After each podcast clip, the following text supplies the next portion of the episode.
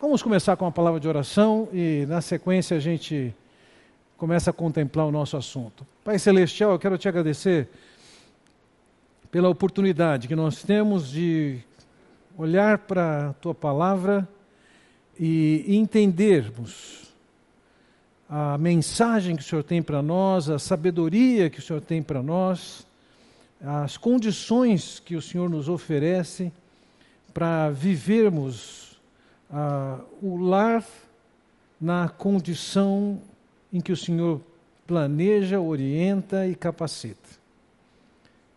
Vem estar conosco nesse tempo que nós vamos tratar desses assuntos hoje. Eu oro no nome do Senhor Jesus Cristo. Amém. Bem, na semana passada nós abordamos o assunto é, mencionando que algumas pessoas dizem que casamento é como um submarino. Ele até flutua, mas foi feito para afundar.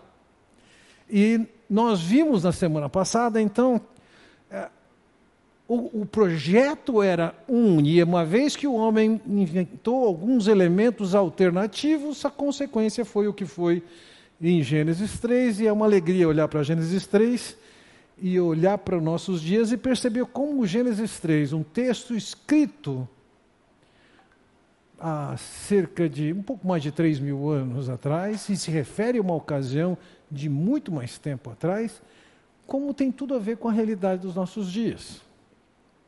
Bem, nós falamos sobre a necessidade de a gente conhecer o plano de resgate que Deus nos oferece para dar outra condição da realidade do casamento. Ah, o, o meu assunto nessa noite, deixe-me especificar um pouco eu, eu ouso dizer que 90% do sucesso do casamento, e eu chamo de sucesso, você alcançar no casamento aquilo que Deus propõe, 90% está dentro do assunto que nós vamos contemplar hoje. Como você pode olhar, tem assuntos diversos aqui mas, de fato, eu, eu acredito que grande parte do que do sucesso no casamento é sobre o que nós vamos falar hoje. É, eu mencionei na semana passada, anos atrás, 2006, eu passei esse conteúdo, de alguma maneira, sofreu modificações, em, em dez mensagens. E se eu considerar a hora e meia que eu tenho aqui hoje, é, eu tenho que gastar para cada, para cada, é, para cada duas mensagens o tempo de hoje. Então, as coisas vão ser muito mais bem condensadas. Agora, eu não estou preocupado que a gente não consiga acabar esse assunto hoje porque eu acredito que, além de ser bom para mim ter o tempo, ou para mim, para cá, o tempo que nós vamos ter para passar para vocês esse conteúdo, isso significa não só eu falar o que eu estou entendendo, mas vocês entenderem o que eu estou entendendo. E, e dessa forma, então, eu, eu não estou me sentindo pressionado a fazer com que esse conteúdo hoje caiba todo dentro desse tempo. Eu vou tentar fazer isso, mas não carrego esse peso, não. Hoje mesmo o André, que cuidou da parte da projeção, ele falou: Você vai usar tudo isso? ele que está acostumado a fazer minhas projeções, é, ficou assustado. Bem, certa ocasião o Senhor Jesus proferiu um sermão chamado Sermão da Montanha. O texto nos diz o seguinte: Vendo as multidões que Jesus subiu ao monte e se assentou, seus discípulos aproximaram-se dele e ele começou a ensiná-los, dizendo: é, principalmente vocês que são da, da academia, da, da universidade, conhecem o termo ex-cátedra.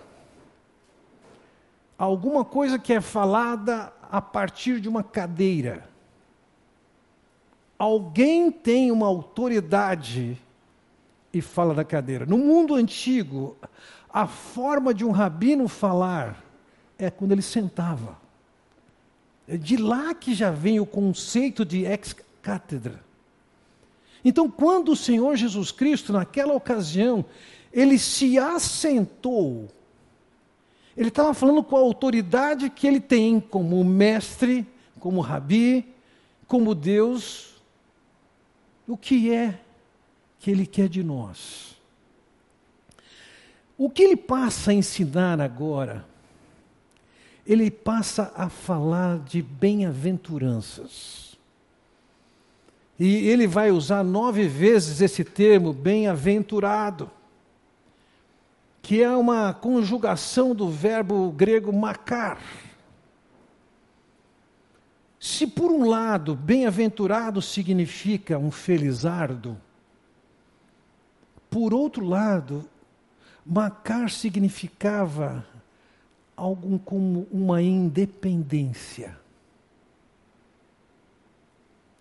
Homero usou esse verbo para descrever que os deuses estão além da esfera humana e eles independem, eles não sofrem influência dos homens para eles serem o que eles são. A palavra foi empregada dentro do Novo Testamento para descrever o caráter de Deus. A ideia é que Deus está muito além dessa realidade humana e ele não precisa de nenhuma interferência ou ação humana para ele ser o que ele é. Deus não depende do mundo, nem do que está acontecendo, para ele ser quem ele é. Então há um elemento aqui, essa independência ou autonomia, e falo com toda preocupação de não ser mal entendido, de autossuficiência. Está relacionado com felicidade em que aspecto? É que a felicidade não depende, a felicidade verdadeira não depende de circunstâncias externas. Eu já ouvi algumas vezes, e até em situações engraçadas, a pessoa dizer que pretende casar para ser feliz. Não, ó, tem gente que está rindo demais aqui agora. Se a pessoa casou sem ser feliz, vai provar da infelicidade no casamento. Então, da perspectiva de Deus, a felicidade procede de alguma outra coisa, que não são as circunstâncias. É, quem é mestre em falar sobre esse assunto é Salomão. Eu não vou explorar os textos dele, só vou fazer uma leiturinha rápida para vocês, em que ele diz: Que grande inutilidade, diz o mestre, que grande inutilidade Nada faz sentido. O que o homem ganha com todo o seu trabalho em que tanto se esforça debaixo do sol? Tenho visto tudo que é feito debaixo do sol, tudo é inútil e correr atrás do vento. Veja, ele foi um homem inteligente, ele foi um homem culto, ele foi um homem que juntou dinheiro, propriedade, poder, mulheres, etc. E uma vez atrás do outro ele disse: Eu descobri que tudo isso é vaidade. E é correr atrás do vento. Quando você corre atrás de certas circunstâncias para ser feliz, você vai alcançar as circunstâncias que você quer e vai continuar infeliz. É muito diferente do conceito que ele coloca aqui para nós de bem-aventurado. Vejam, depois que ele fala sobre as bem-aventuranças, e eu quero dar um ambiente para vocês, ele vai dizer sobre a prudência na construção da casa. E veja o que ele diz: portanto, quem ouve essas minhas palavras e as pratica, é como um homem prudente que construiu a sua casa sobre a rocha. Caiu a chuva, transbordaram os rios, sopraram os ventos e deram contra aquela casa, e ela não caiu porque tinha seus alicerces na rocha. Mas quem ouve essas minhas palavras e não as pratica, é como um insensato que construiu sua casa sobre a areia. Caiu a chuva, transbordaram os rios, Sopraram os ventos e deram contra aquela casa, e ela caiu, e foi grande a sua queda. Você pode construir sua casa. E entenda uma coisa: você não pode é, evitar as intempéries. Vai chover, vai ventar, vai ter tempestade. Se você não tiver com essa casa firmada na rocha, a casa vai afundar. Para uma casa ficar em pé nessas circunstâncias, o que ele está dizendo é o seguinte: faz-se necessário ouvir a palavra que foi dita e colocar em prática. Veja, ao longo do ensino de Jesus sobre as bem-aventuranças, eu, eu diria assim, ainda que ele tenha usado o verbo nove vezes, ele cita oito ao rigor, vamos simplificar em oito bem-aventuranças. E quando se pensa nessas bem-aventuranças, ele descreve uma situação tão, tão exigente, tão de alto padrão, que há de se questionar: isso é para hoje? Ou isso é para o milênio? Algumas pessoas discutem esse assunto, conversam sobre esse assunto, sobre se isso é para hoje. Veja, por exemplo, ele vai dizer no versículo Mateus 5:44: "Mas eu lhes digo, amem os seus inimigos e orem por aqueles que os perseguem". Ué, eu lhes digo para amar inimigos. É para hoje. Porque no estado eterno não vai ter inimigo. Ou como ele diz lá no 48, portanto, sejam perfeitos como é perfeito Deus. O perfeito é o Pai celestial de vocês. É para hoje? É para hoje. Então há coisas que Deus quer de nós. E essas coisas, elas se tornam realidade e é isso que vale. Veja, Martin Lloyd Jones disse o seguinte: o cristão, antes de fazer alguma coisa, ele é alguma coisa.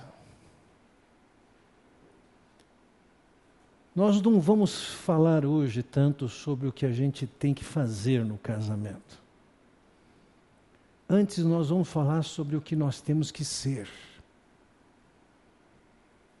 O que eu quero defender com vocês hoje é o sucesso de um casamento está relacionado com o seu caráter. Com quem você é. Se você é uma pessoa melindrosa, qualquer coisa que a sua esposa ou seu marido fizer, aquilo vai ganhar dimensões exageradas. Se você é uma pessoa com espírito ressentido, qualquer coisa pequena que foi feita se torna um problema grande. Se você é uma pessoa briguenta, fica procurando coisas picuinhas para criar caso. A grande maioria dos problemas no relacionamento conjugal está relacionada a caráter. Então eu quero olhar com vocês nessa noite as bem-aventuranças e olhar com vocês para questões de caráter que você tem que resolver. Porque se não resolver, podemos passar as regras que forem, não vai funcionar. Então, o meu objetivo em olhar com vocês para essas oito bem-aventuranças são o quê? Ele quer que você tenha uma felicidade que independa das circunstâncias. Casar para ser feliz é um equívoco estratégico. Não vai dar certo. Então, ao olhar com vocês para essas para essas bem-aventuranças, eu quero chamar sua atenção para isso. São oito bem-aventuranças e na coluna da esquerda nós temos as quatro primeiras bem-aventuranças, na coluna direita nós temos as outras quatro. O que nós vamos fazer hoje à noite é olhar a primeira com a quinta, a segunda com a sexta e assim por diante, porque eu acredito, esse slide não saiu exatamente como eu tinha pedido, eu acredito sim é que as primeiras quatro bem-aventuranças elas formam a base das próximas quatro que vêm. De forma que a primeira está relacionada com a quinta, a segunda com a sexta e assim por diante. O fundamento para o que ele vai falar nas segundas quatro no segundo grupo de quatro, está no primeiro grupo de quatro. Então, o que eu vou fazer com vocês agora à noite é, inicialmente, expor discretamente, rapidamente, o sentido destas bem-aventuranças impares. E uma vez esclarecido o que cada uma delas significa, o objetivo então é da karma é vir e trazer para nós algumas reflexões de como isso afeta o relacionamento, o caráter da pessoa e, consequentemente, o relacionamento. Posto isso, eu tinha um objetivo de cumprir uma introdução e quatro blocos. Vamos entrar então no, no primeiro dos quatro blocos que nos restam aqui nós vamos contemplar essas duas, pobre de espírito e misericordioso. Então, para o pobre de espírito, veja lá. O texto nos diz em Mateus capítulo 5, versículo 3: Bem-aventurados os pobres em espírito, pois deles é o reino dos céus. Veja, inicialmente, a palavra, a ideia é pobre de espírito, ou pobre, ela tinha um sentido econômico. Mas ela, com o passar do tempo, ela ganhou um sentido mais amplo. É, que sentido é esse? Bom, é, por pobre de espírito, entenda, poderia ter sido traduzido por humilde de espírito, e ela está falando da diferença, a postura de Deus em relação a uma pessoa humilde ou uma pessoa orgulhosa não é um orgulho geral, mas é um orgulho específico. Veja, o texto, de uma forma geral, ele diz em Provérbios capítulo 16, versículo 5: O Senhor detesta os orgulhosos de coração, sem dúvida serão punidos. Eu, eu acabei transliterando aqui a palavra que foi traduzida por detestar no hebraico, para dizer o seguinte: essa palavra diz, tem a ideia de que Deus considera asqueroso alguém que é orgulhoso. Tem vontade de vomitar. Por outro lado, se Deus tem essa postura de rejeição daquilo que é orgulho, por outro lado, ele diz no versículo do, do, em Tiago 4,6: Mas ele concede graça maior, por isso diz a Escritura: Deus se opõe aos orgulhosos, mas concede graça aos humildes. Então Deus se opõe, detesta uma atitude orgulhosa, agora ele diz, mas ele concede graça, ele é gracioso, ele se alegra e tem prazer da aproximação com alguém que é humilde. Mas o que, que significa isso? Mencionei que a palavra inicialmente significava pobreza material. Mas no nosso caso aqui no texto que nós estamos considerando aqui, tem a ver com pobreza espiritual. E o que, que é isso? O rico espiritualmente falando é aquele indivíduo que acha que ele está, que ele é o cara.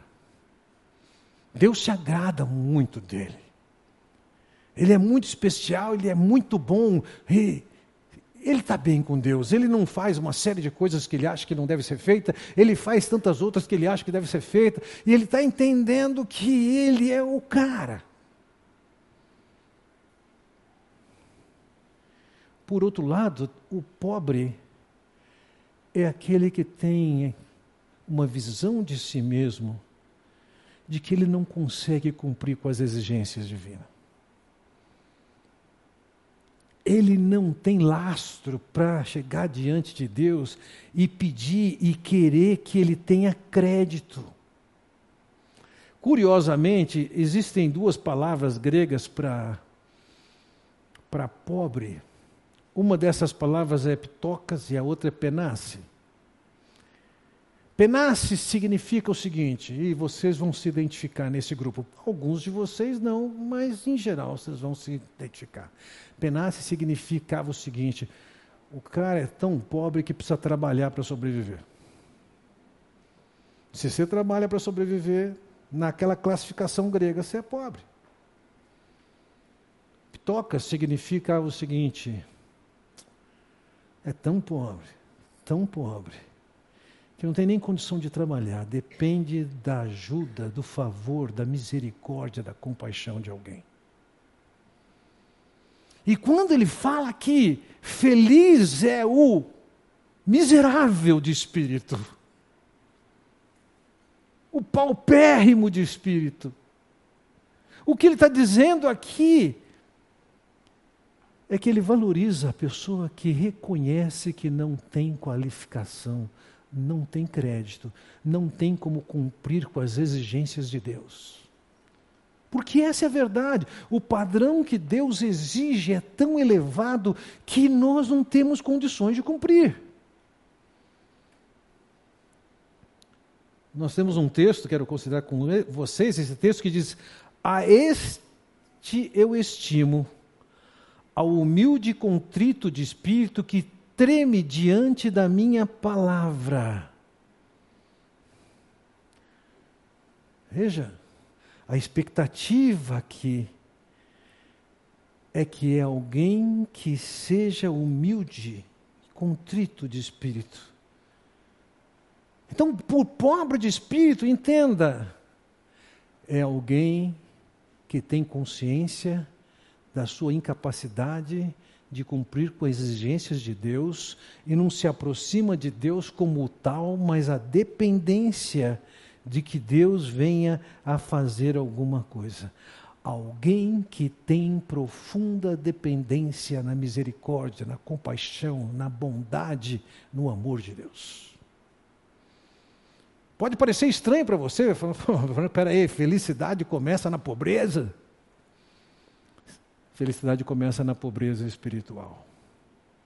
Mas veja, além disso, é, nós vamos considerar então aquela segunda, a segunda bem-aventurança. Falamos da primeira bem-aventurança, pobre de espírito. Vocês vão rever ainda uma, uma definição sobre isso, mas eu quero falar agora sobre o que é ser misericordioso. O texto vai nos dizer: Bem-aventurados os misericordiosos, pois obterão misericórdia. Bem-aventurado quem é compassivo. E vejam, isso aqui não está descrevendo ações de misericórdia.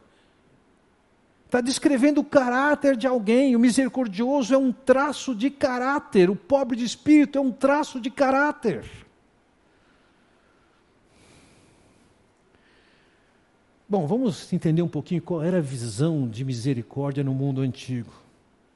Um filósofo romano disse que a misericórdia era uma doença da alma, um sinal de fraqueza. Dentro da mentalidade romana, se valorizava o que? Se glorificava a justiça, a coragem, a disciplina e o poder. A misericórdia era visto como um problema de caráter. Lembremos que no, no meio da sociedade romana existia o pátria potestas, o chefe da casa tinha o pátria potestas. Ele tinha a autoridade de pai, que significava o seguinte: quando sua mulher dava à luz, aquela criança só ia viver se ele fizesse isso. Se ele não fizesse isso, a criança estava condenada à morte. Ele, com aquele poder que ele tinha, ele tinha também autoridade para matar seu escravo. E pasmem, ele tinha autoridade para matar a sua esposa.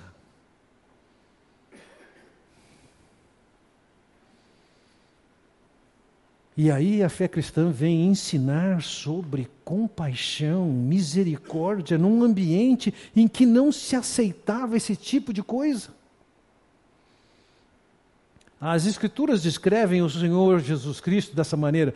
Por essa razão, era necessário que ele se tornasse semelhante a seus irmãos em todos os aspectos, para se tornar sumo sacerdote misericordioso e fiel com relação a Deus e fazer a propiciação pelos pecados do povo. Eu não vou tentar esclarecer esse versículo como um todo, senão a gente passa o dia nele aqui. Mas veja, a característica de Jesus é que ele era um sumo sacerdote misericordioso.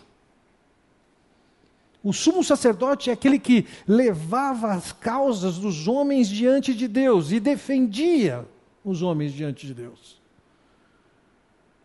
Falando de Jesus aqui, diz que ele veio e viveu como um ser humano, e como ser humano entendeu de uma maneira tão além o que significa ser um humano pecador, ainda que ele não tivesse pecado.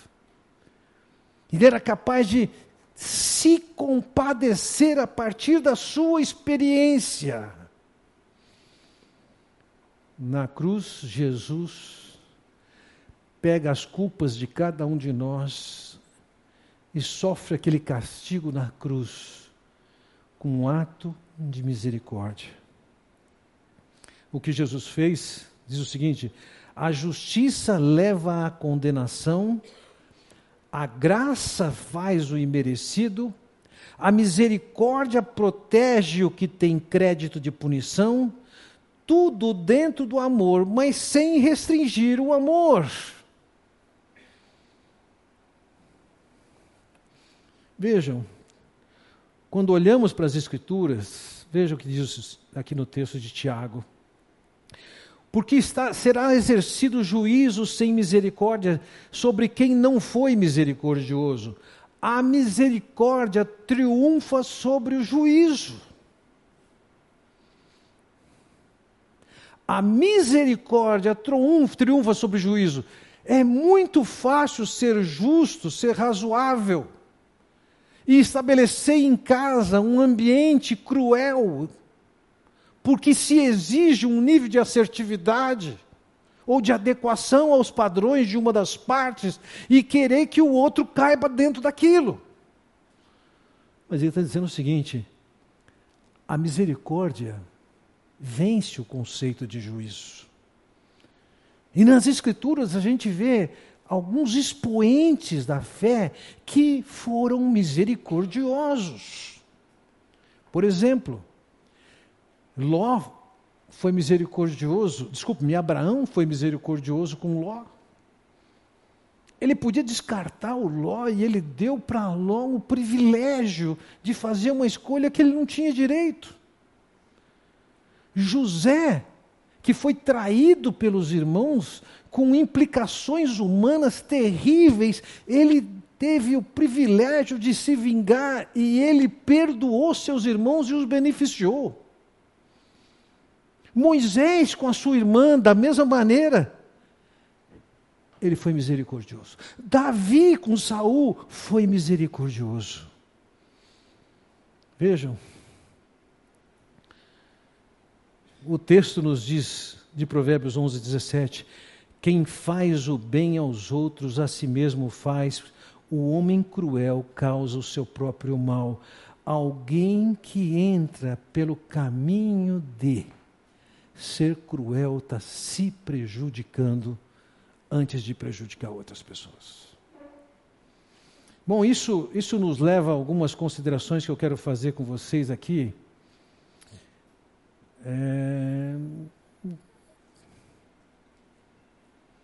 Tem uma inversão aqui de uma pergunta. Eu quero colocar para vocês como é a, qual é a relação que existe entre pobre de espírito e misericordioso. O pobre de espírito é o indivíduo que tem consciência de ele ser insuficiente para cumprir com as exigências de Deus. Alguém que tem consciência da sua fraqueza, do seu padrão abaixo do exigido, além de ter uma atitude de humildade, ele acaba sendo misericordioso com seus pares.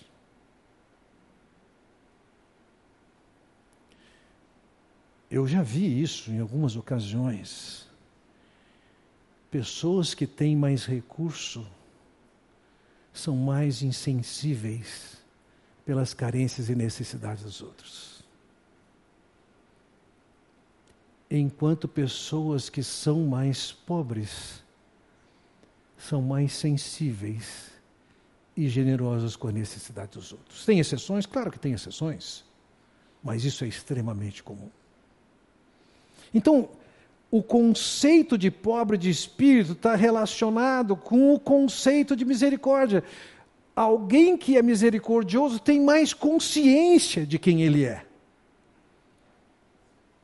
e, consequentemente, é capaz de se empatizar, se simpatizar com outros pela sua necessidade, pela sua causa.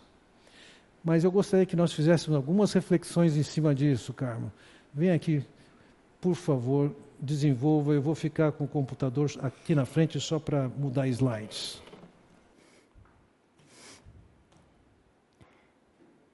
É, nossa, agora assustei. o meu público é outro. É, a gente quer propor que que a gente pense sobre essas perguntas né, que estão projetadas aqui. De que maneira, como nós somos no, no nosso relacionamento, né? Como nós somos e como nós somos no nosso relacionamento, no nosso casamento. Então, qual a definição né, de pobre de espírito? Pobreza de espírito é a percepção e atitude de reconhecer que não temos recursos, nem qualificação moral por nós mesmos para agradarmos a Deus e sermos por Ele aprovados. Mas que dependendo da exclusividade da Sua compaixão, e misericórdia dele por nós. Nós somos 100% dependentes da misericórdia de Deus, para que nós possamos, para que nós sejamos de fato pobres de espírito. Qual o resultado que isso gera para nós mesmos? A palavra de Deus diz, né?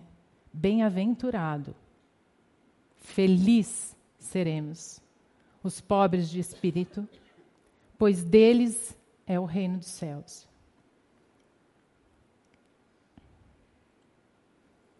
Quando a gente reconhece de fato a nossa insuficiência, quando a gente reconhece de fato quem nós somos, quando a gente olha para dentro de nós e a gente vê a nossa pequenez diante do nosso Deus, a gente abre a porta para que Deus trabalhe na nossa vida e para que nós possamos de fato viver essa vida, essa integridade da palavra de Deus e daquilo que Deus separou para nós. E o conhecimento do, de quem é Cristo na nossa vida. E a gente trata com os demais sem superioridade, porque a gente entende a pobreza que nós somos por, por dentro. Nós olhamos no, no espelho e a gente vê ali a nossa pequenez, a nossa, a nossa pobreza diante do nosso Deus. Então a gente não usa de orgulho, porque a gente sabe quem a gente é de fato diante do nosso Deus. Quer completar alguma coisa? Quais as atitudes estão presentes ou ausentes em alguém que é pobre de espírito? A humildade para reconhecer de fato quem, quem eu sou. Não se colocar como superior, nem no relacionamento, nem nos nossos relacionamentos, em família, com amigos. Eu reconheço o meu próprio erro. Eu sei do meu pecado. Eu conheço aquilo que está dentro do meu coração.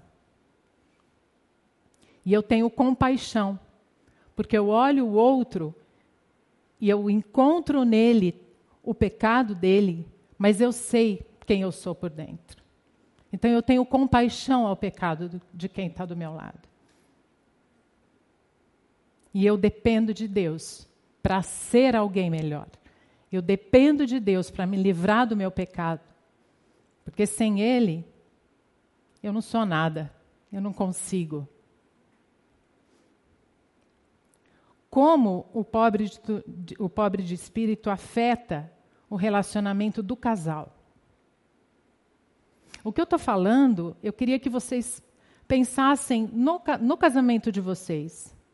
Como seria né, essa, essa dependência sua de Deus? Como seria no seu relacionamento com o seu esposo, com a sua esposa?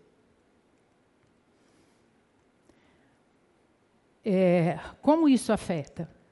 A disposição de andar sem máscaras, sem joguinho, sem e se você, e se você falar, e se você isso ou aquilo. Não com transparência, mostrando de fato quem eu sou, mostrando a minha fraqueza, mostrando a minha dependência, mostrando que eu não sou nada sem a presença de Deus na minha vida. Mas eu sou seguro.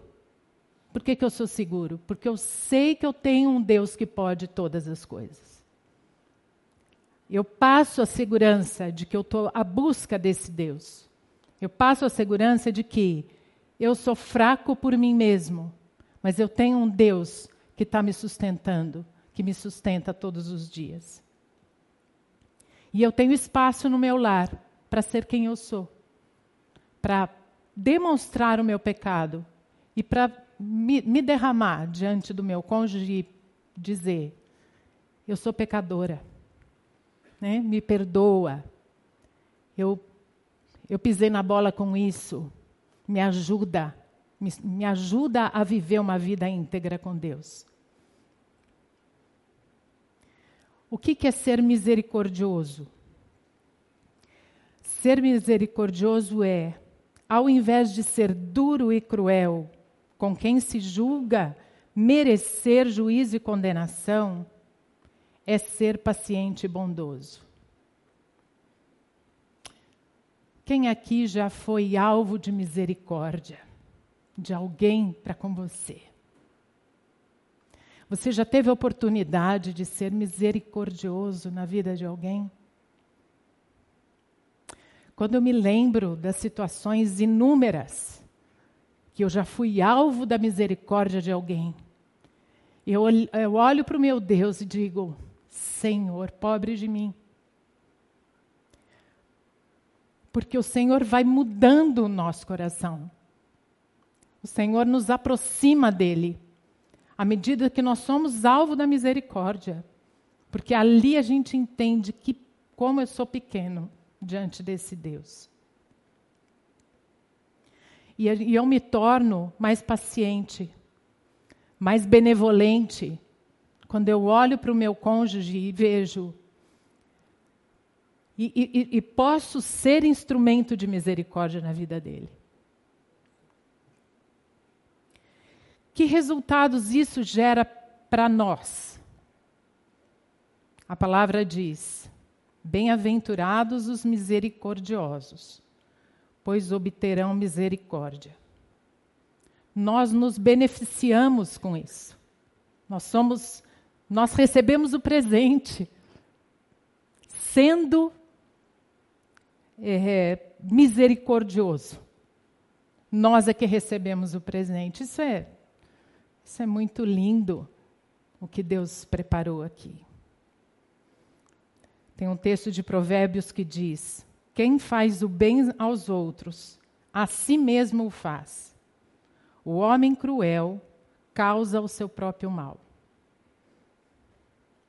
Que atitudes estão presentes ou ausentes numa pessoa misericordiosa. Ela tem compaixão pelo outro, ela tem paciência, porque ela sabe que Deus está trabalhando na vida, na, na, vida dela e na vida do, do seu cônjuge também. Ela é benevolente. E ela é altruísta. Ela está preparada para fazer o bem. Ela quer fazer o bem. Como o misericordioso afeta o relacionamento do casal? Tolerância.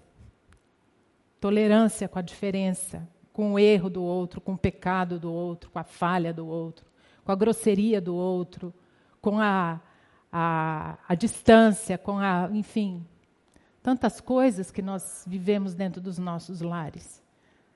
Mas nós somos tolerantes. Não é tolerante com algo que nos que nos machuca fisicamente.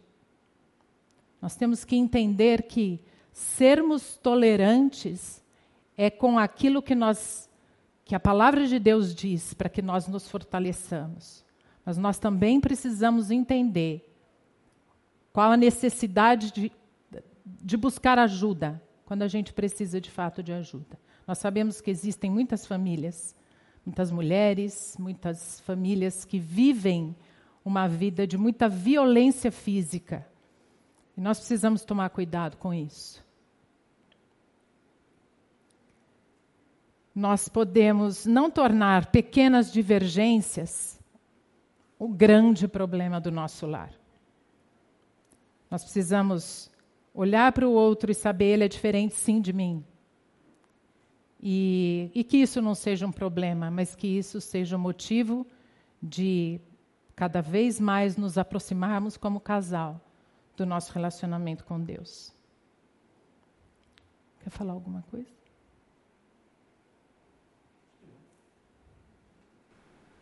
Alguém, alguém faria alguma pergunta? Vem cá, fica aqui, cara. Alguém faria alguma pergunta?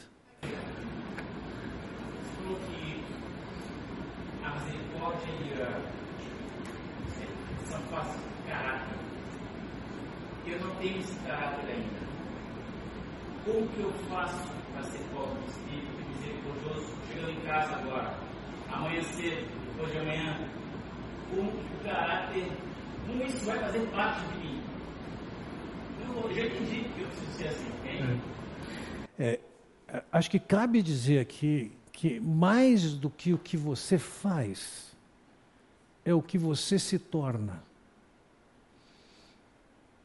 Como é que eu tenho consciência da minha pobreza, espírito? Quanto mais eu comparo eu mesmo com quem é Deus e o que Ele fala, mais eu tenho consciência de como eu sou ninguém. Um exemplo disso que pode ajudar que é o caso de Isaías, profeta. No capítulo 5 de Isaías, você pode perceber, ele, na condição de profeta, ele está advertindo, ele está dizendo: ai de vós que fazem isso, ai de vós que fazeis isso, ai de vós que fazeis isso, ai de vós que fazeis isso. E quando ele entra no templo, capítulo 6, e ele contempla Deus, ele diz: ai de mim. Então, enquanto a gente olha para os outros, é fácil a gente ser rico de espírito. A gente se acha melhor que alguém em alguma coisa.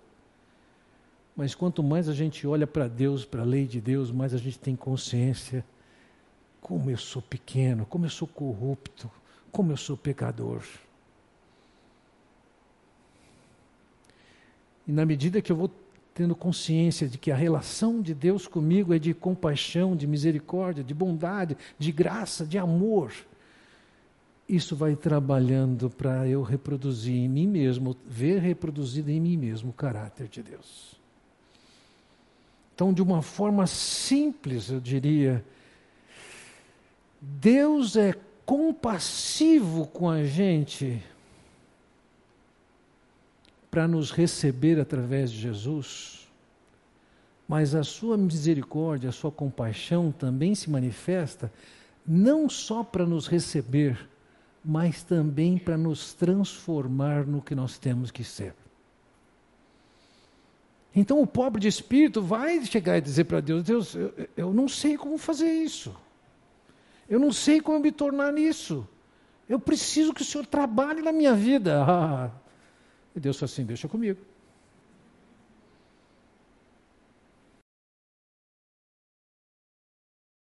Eu quero falar então sobre essa segunda linha das bem-aventuranças, sendo a, a primeira bem-aventurança, bem-aventurados que choram, e na segunda linha, bem-aventurados puros de coração. Então, deixe-me expor a vocês o que eu quero, o que, que o Senhor está dizendo quando ele fala bem-aventurados os que choram. De novo, assim como parece estranho ser feliz quem é pobre, parece mais estranho ainda ser feliz quem chora. Afinal de contas, a gente associa mais chorar a uma ideia de infelicidade. Quando o Senhor coloca aqui essa questão de, de chorar, veja, é, é, em termos do mundo grego, da mentalidade daquele tempo, era alguma coisa totalmente diferente.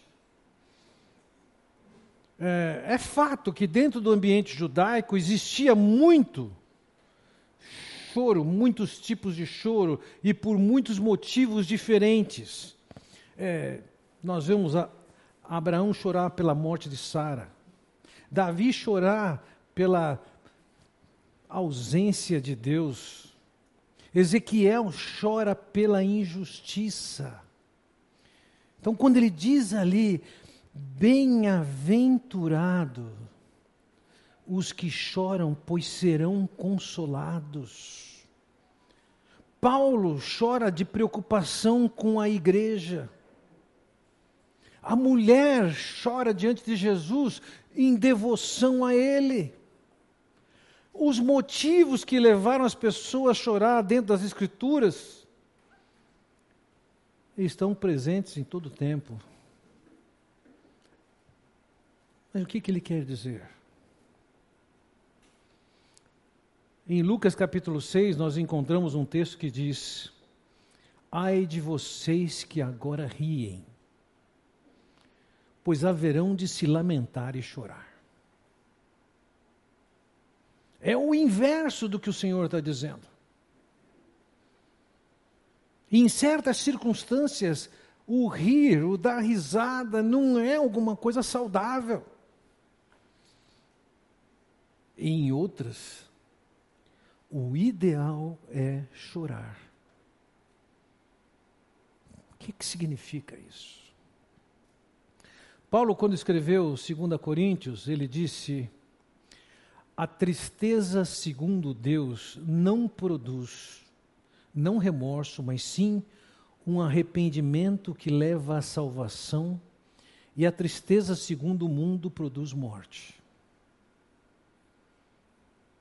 Deus trabalha com tristeza no nosso coração.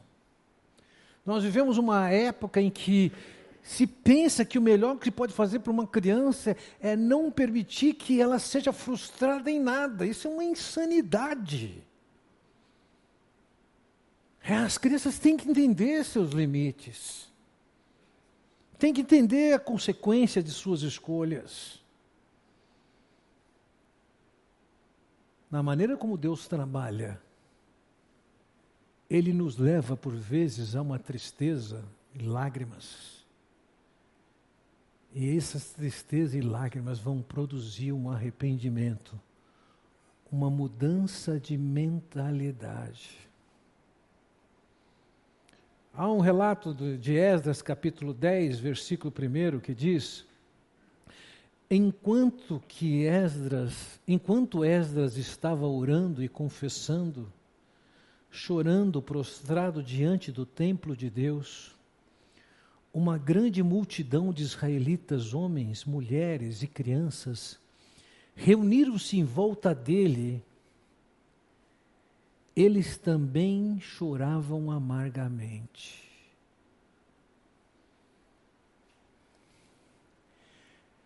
O chorar aqui é um chorar pela injustiça, pela corrupção, pelo desvio em primeiro lugar, pelo seu desvio. pelo seu pecado, pela sua corrupção.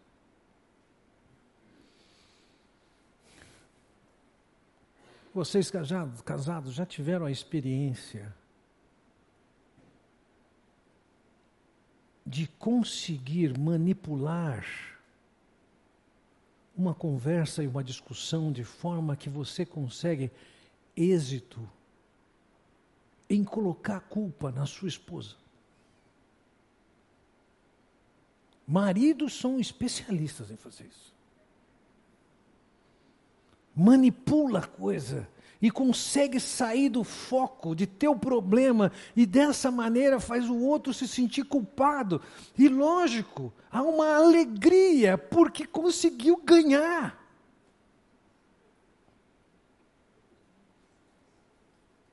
O que Jesus está dizendo é o seguinte: eu preferia que você chorasse. Pela sua desonestidade, pela sua manipulação por jogar culpa em que não tem culpa. Bem-aventurados os que choram significa, sim, uma consciência clara do seu pecado e o quanto ele entristece a Deus e como afeta outras pessoas. Você pode, com desculpas, com racionalizações, com considerações, com blá blá blá, evitar as consequências e a clareza do seu pecado. Entenda isso. Você pode enganar sua esposa, você pode enganar seus filhos, você pode enganar seu marido. Você não engana Deus. E Ele vai cobrar isso da sua mão. Então o que ele diz aqui é o seguinte: felizes são os que choram, Felizes são aqueles que lamentam pelo seu erro. Não, sabe, para esse camarada não cabe a famosa fra frase: a culpa é minha, eu coloco em quem eu quiser. Não. A questão de culpa é culpa, tem que ser tratado como culpa, e a injustiça, a mentira, o jogar em outra pessoa é outro pecado. E você não pode se alegrar com isso. Mentira não cabe. Manipulação não cabe. Festinha porque você conseguiu se livrar da responsabilidade não cabe. Então, feliz é o que chora, é aquele indivíduo que tem consciência dos seus erros e não se alegra com eles. Veja, o texto nos diz o seguinte: O Espírito do soberano, o Senhor, está sobre mim, porque o Senhor ungiu-me para levar boas notícias aos pobres, enviou-me para cuidar dos que estão com o coração quebrantado. Enquanto a gente racionaliza, e se alegra com. Vamos tratar inicialmente somente com o nosso erro. Deus está dizendo: você não entendeu nada. Eu prefiro que você chore pelo que você fez. Não se alegre com o que você fez.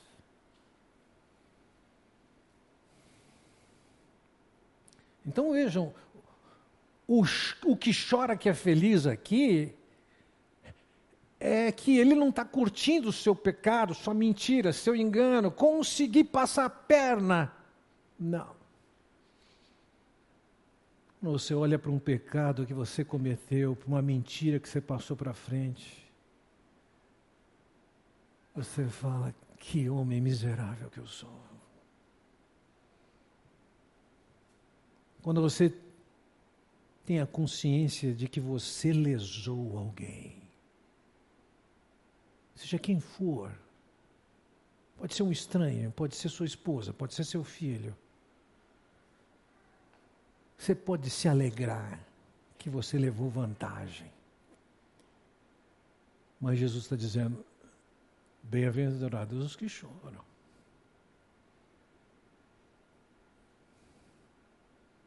Não se alegram com o que está de errado e que está levando vantagem.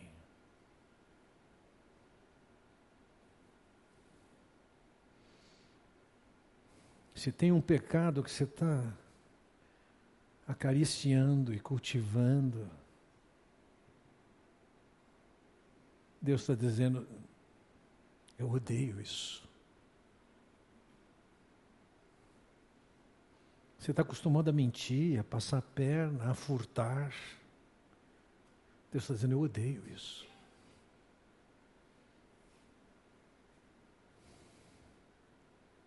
Esse indivíduo que chora pelos próprios erros, ao invés de ficar sendo tolerante, esse indivíduo ele também forma a base para aquilo que ele chama na segunda bem-aventurança, ou na segunda dessa, dessa dupla aqui, que ele diz: Bem-aventurados os puros de coração, pois verão a Deus.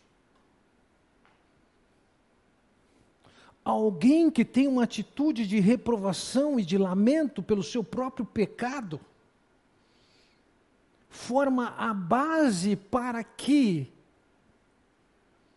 a pureza, a justiça, a integridade, a retidão que Deus espera de nós, tenha a profundidade de alcançar não simplesmente a nossa conduta, mas inclusive o nosso coração.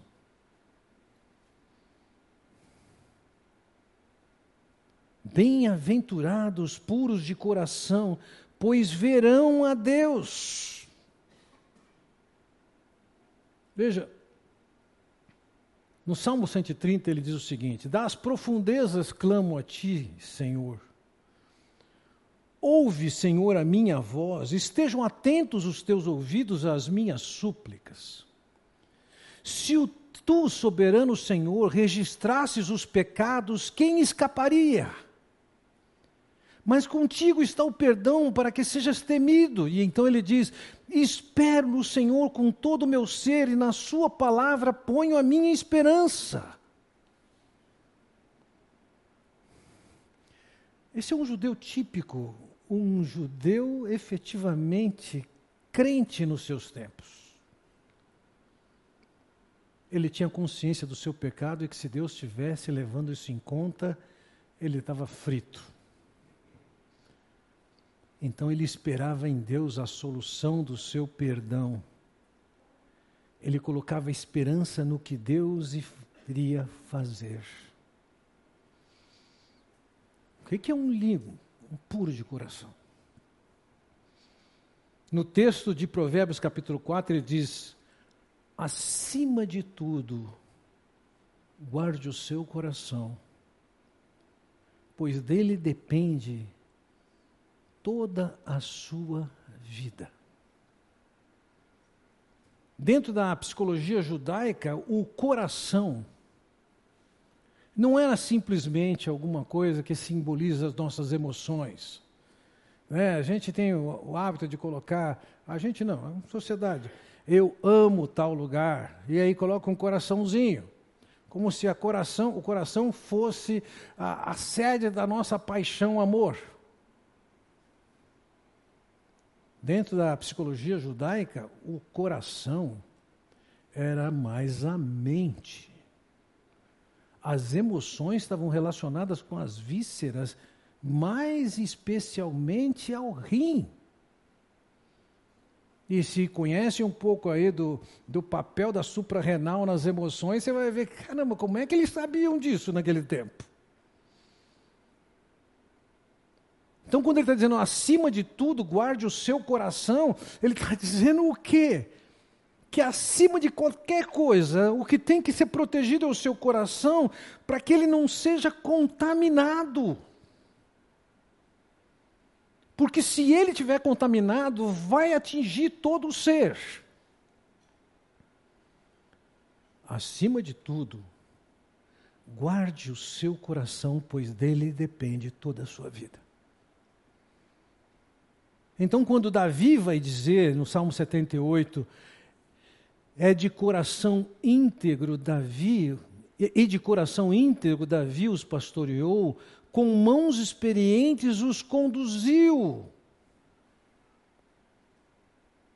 O que Deus quer aqui não é simplesmente uma conduta de aparência. Vamos pensar na adoração. Eu, eu me questionei nisso ontem à noite, num dado momento em que estávamos no culto, adorando, e de repente minha mente estava longe. Naquela hora eu lembrei de Isaías que diz assim: Esse povo honra-me, mas o seu coração está longe de mim. Fernando, onde é que você está? Onde é que está a sua cabeça? Traz para cá.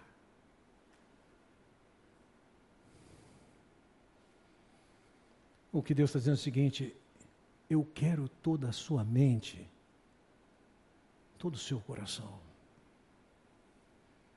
E Tiago vai dizer: aproximem-se de Deus, e Ele se aproximará de vocês. Pecadores, limpem as mãos, e vocês que têm a mente dividida, purifiquem o coração. Mente dividida. Em parte eu me devoto a Deus, em parte eu adoro a Deus, em parte eu confesso a Deus, mas lá no meu íntimo eu tenho uma mente, um coração dividido. E Deus está dizendo: eu quero o coração completo, integral. E aí ele diz: purifica o coração. Como? É João quem diz: se confessarmos os nossos pecados, Ele é fiel e justo para perdoar os nossos pecados e nos purificar de toda injustiça. Na medida em que nós cometemos pecados, faz parte da nossa necessidade de tratar com isso que tratamos, confessar para Deus e desfrutar do perdão dEle.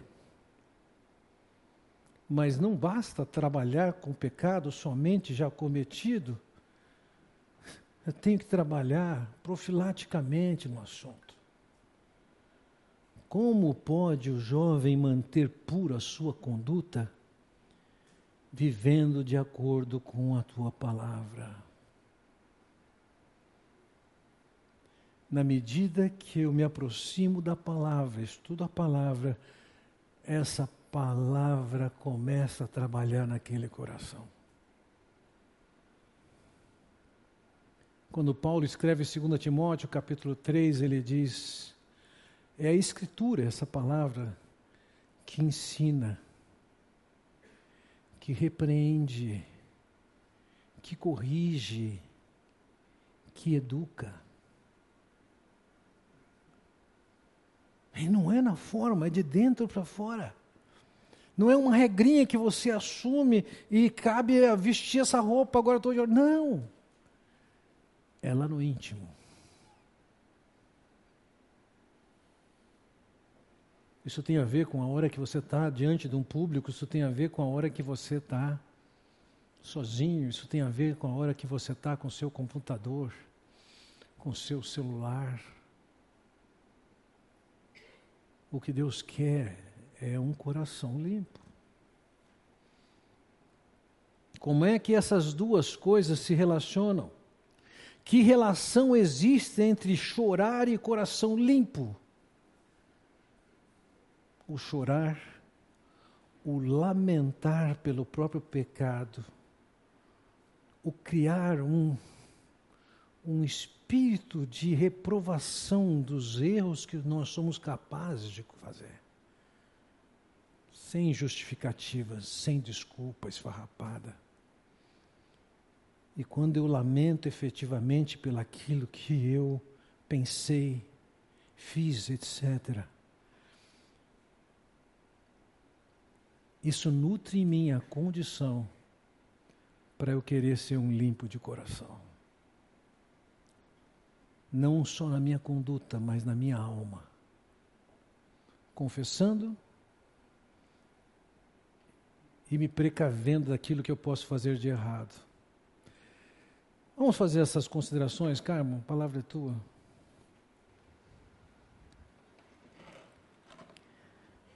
Nós vamos fazer as reflexões semelhantes ao que nós, às que nós fizemos.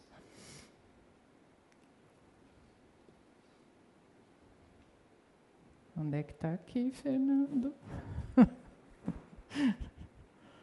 Perdi.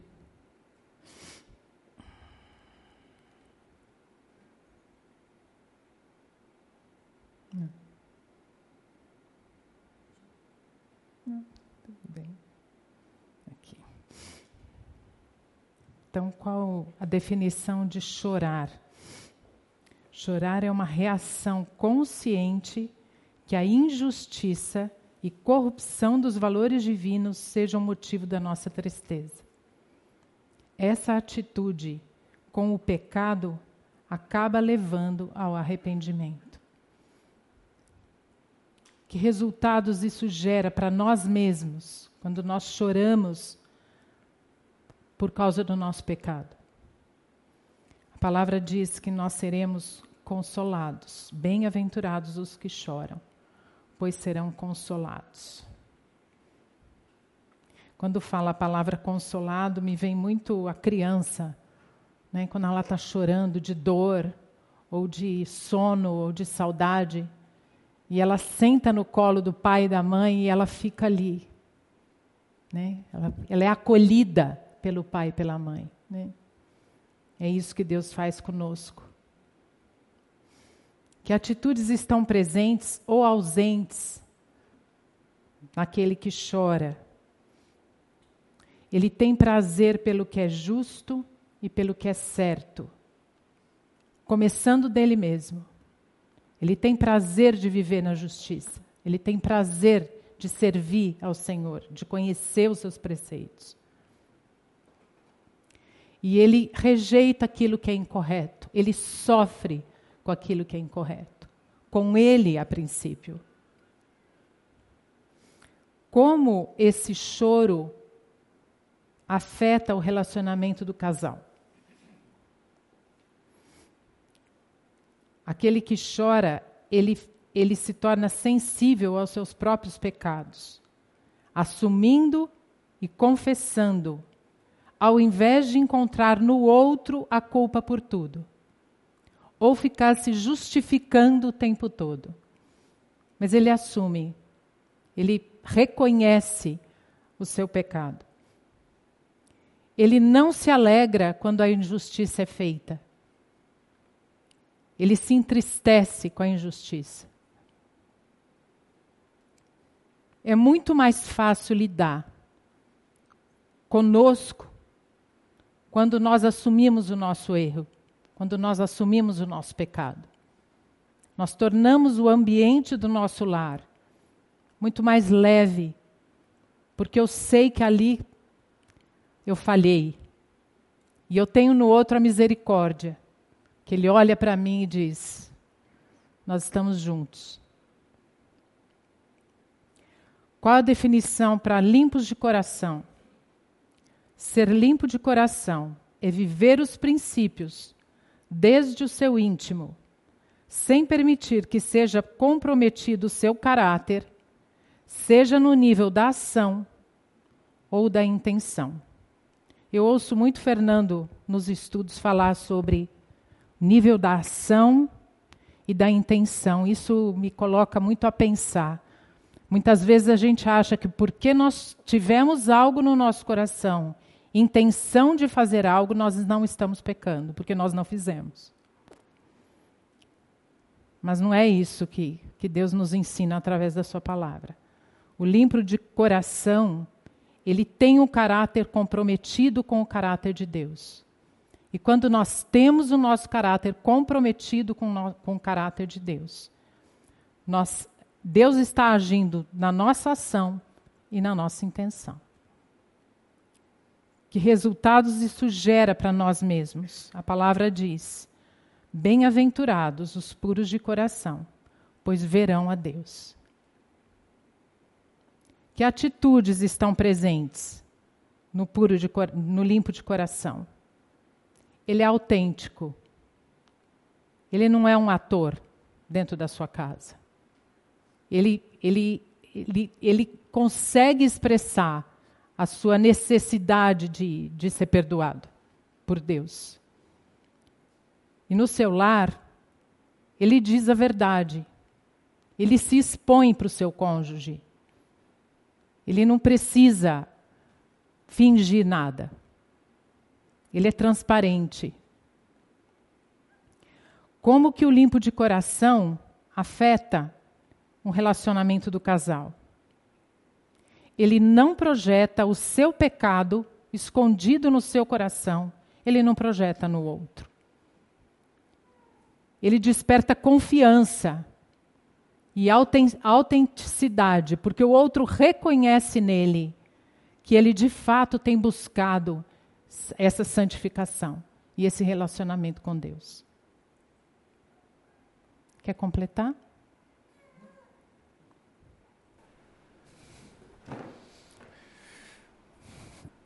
Vejam, esses dois, essas duas bem-aventuranças, elas se relacionam. A maneira como você se apraz, se alegra com a injustiça.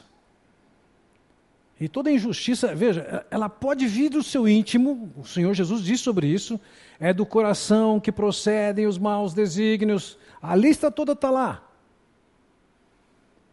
nós podemos nos alegrar dar margem para esses males que estão dentro de nós. Diferentemente do que a sociedade está dizendo, ainda que a sociedade, o meio, tenha a sua contribuição no que somos, o problema é mais radical. Está dentro do coração. Mas também o que está fora tem sua contribuição. Se eu estou dando margem para qualquer coisa cair dentro da minha cabeça, isso vai alimentar meus pensamentos, vai fazer minha forma de pensar. Que tipo de filme eu estou assistindo? Essas coisas estão fazendo o seu coração. E fazendo o seu coração significa investir em mais e mais e mais pecar. Perguntas? É, esses atributos de caráter que passou aqui agora, em Espanha, o Chico Espírito misericordioso, o arrependimento triste e verdadeiro, esse tipo de coração, ele, na minha opinião, está muito ligado ao meu relacionamento para com Deus. Assim que eu tenho oro o Espírito para que me para que, para que, para que eu sozinho não sou capaz de fazer. Então, é certo pensar, da mesma forma como eu tenho que, na, na perspectiva de marido, ele, da mesma forma como eu oro a Deus, a um Espírito, para que esse atributo de caráter divino seja marcante na minha vida, eu que fazer isso no casamento, ou vem naturalmente, ou ele vem na consequência.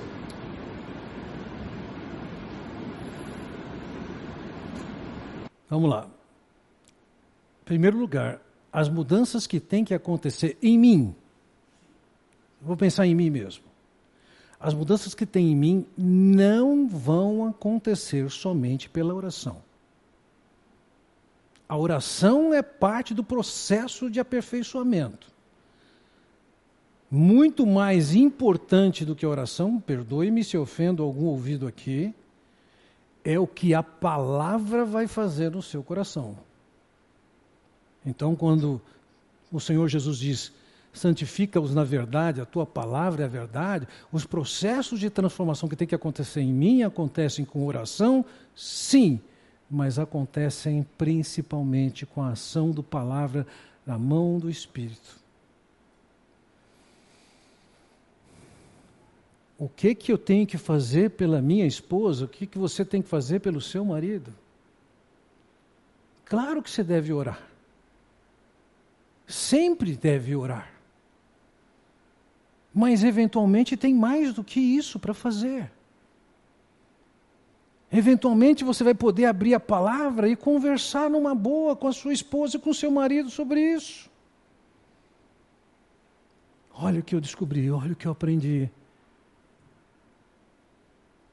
Agora, não tenho dúvida, na medida em que você vive o presente, no presente, aquilo que Deus quer, pede de você, você acaba sendo um estímulo à santificação do outro. Porque uma, uma espiritualidade genuína, ela também é contagiante. Então, quando Paulo descreve em 1 Coríntios capítulo 7, e ali está descrevendo até a relação de alguém que é cristão com outro que, é, que não é cristão, um marido que não é cristão, ele diz assim: o marido ou a esposa santifica o outro.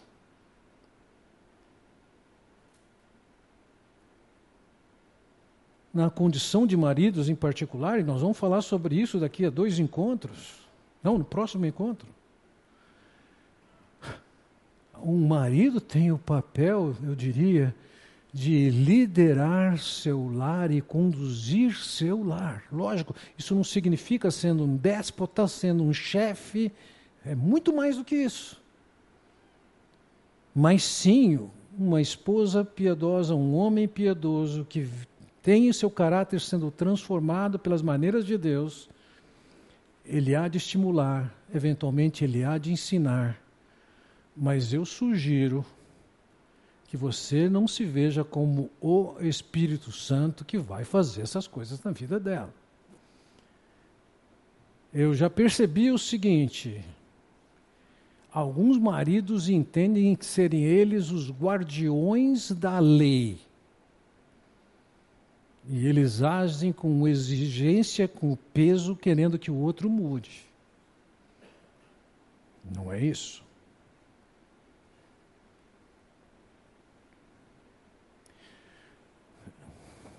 Eu ouso dizer também que, eu falo como pastor de uma igreja,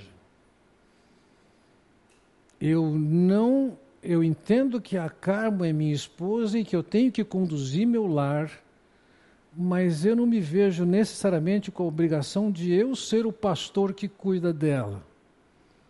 Vamos imaginar que a Carmo fala assim: eu gostaria de conversar sobre um problema que eu tenho e gostaria de conversar com uma outra pessoa, uma mulher mais madura, mais experiente, ou até com um dos outros pastores que lidam com aquele assunto bem. Eu não tenho problema com isso. Eu não acho que eu sou o cara que tem que polarizar e centralizar tudo em cima de mim. Então, não tenho dúvida, maridos e esposas podem ter uma contribuição significativa na vida do outro.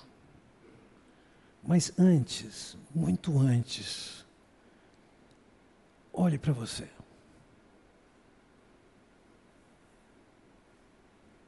Você é a pessoa que mais pode mudar. Você é a pessoa que pode influenciar seu lar. Você é a pessoa que pode ser referência para o seu lar. E eu tenho visto isso acontecer em muito mais casos. E eu lamento dizer, por um lado, mulheres serem a referência espiritual ao invés de homens serem a referência espiritual.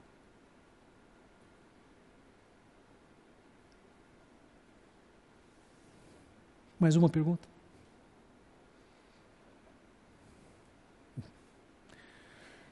Faltam dois minutos para as nove. Eu, olhando para o desenvolvimento dessa aula, estou entendendo o seguinte: voltando para o quadro das próximas duas aulas, tanto para falar para os homens quanto para as mulheres, conhecendo o material que eu tenho, eu entendo que eu poderei gastar 25 minutos até 30 para desenvolver no próximo encontro, antes de falar para os maridos, as próximas duas bem-aventuranças.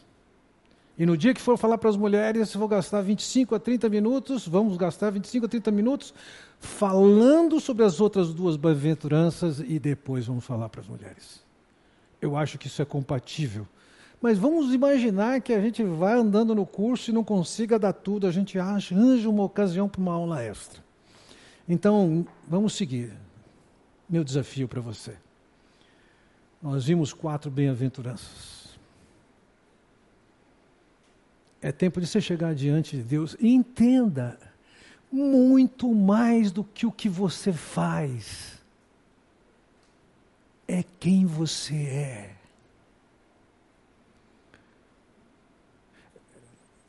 Maria, você lida com tanto aconselhamento. Você percebe isso? Muito mais é o que a mulher é do que, do que o que ela faz. Vili, você tem lidado tanto com aconselhamento. Você percebe isso? A gente quer receitas, quer fórmulas, quer que dê recados para a mulher, recado para o marido. Né? Vocês estão esperando, mulheres estão ansiando pela semana que vem. Né? Lembre disso. O que pesa na balança, mas com sobra, é caráter. É eu ser honesto e verdadeiro. Dizer para minha esposa, é verdade, pisei na bola. Reconheço que eu errei. Isso faz toda a diferença. Sabe, ter consciência do próprio pecado vai fazer com que você não seja cruel com quem cometeu um pecado igual, menor.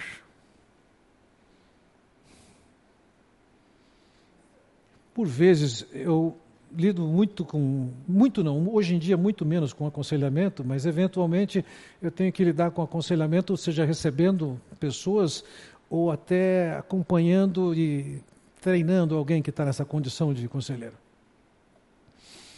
É, de tempos para cá, na minha própria agenda, foi reduzido bastante os casos de aconselhamento. E algumas vezes o que vem para mim é aquilo que. O que, que eu faço com essa situação?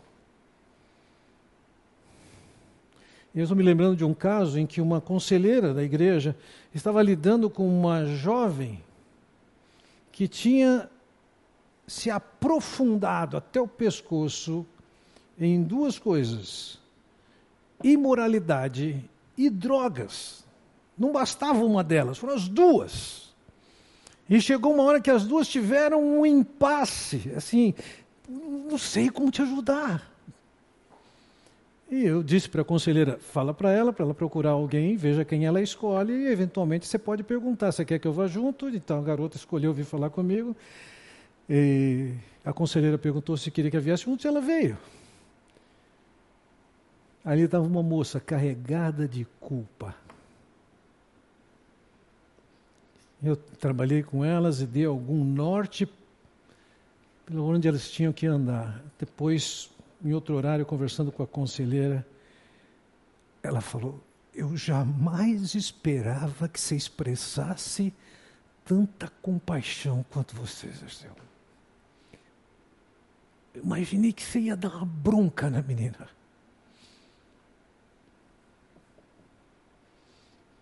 Você anda com Deus. Você sabe quem você é. Você tem misericórdia da sua esposa, do seu marido. Se anda com Deus e sabe quem ela é, e sabe que ela foi criada à imagem e semelhança de Deus, você não vai tratá-la de qualquer jeito.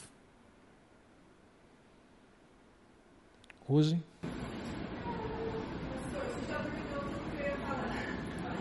Então pronto.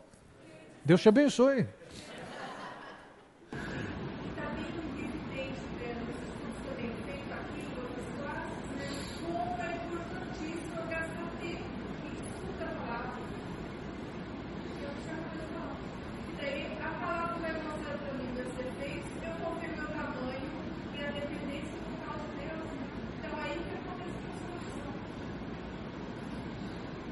Dias atrás, um dos jovens da nossa equipe virou para mim e falou assim: vocês vão falar, é absurdo, mas foi acontecer. O cara virou para mim e falou assim: Você ainda peca? Não sabia que eu estava com a reputação tão alta assim. claro, deixa eu contar para vocês alguns com que eu tenho que lidar sempre.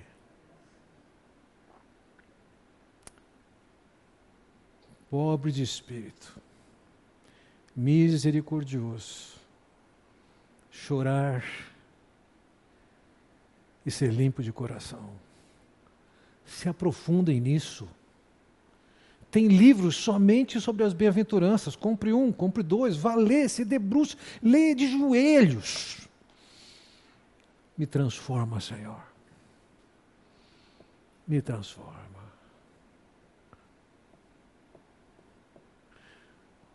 Maria, você pode orar para a gente? Vem aqui.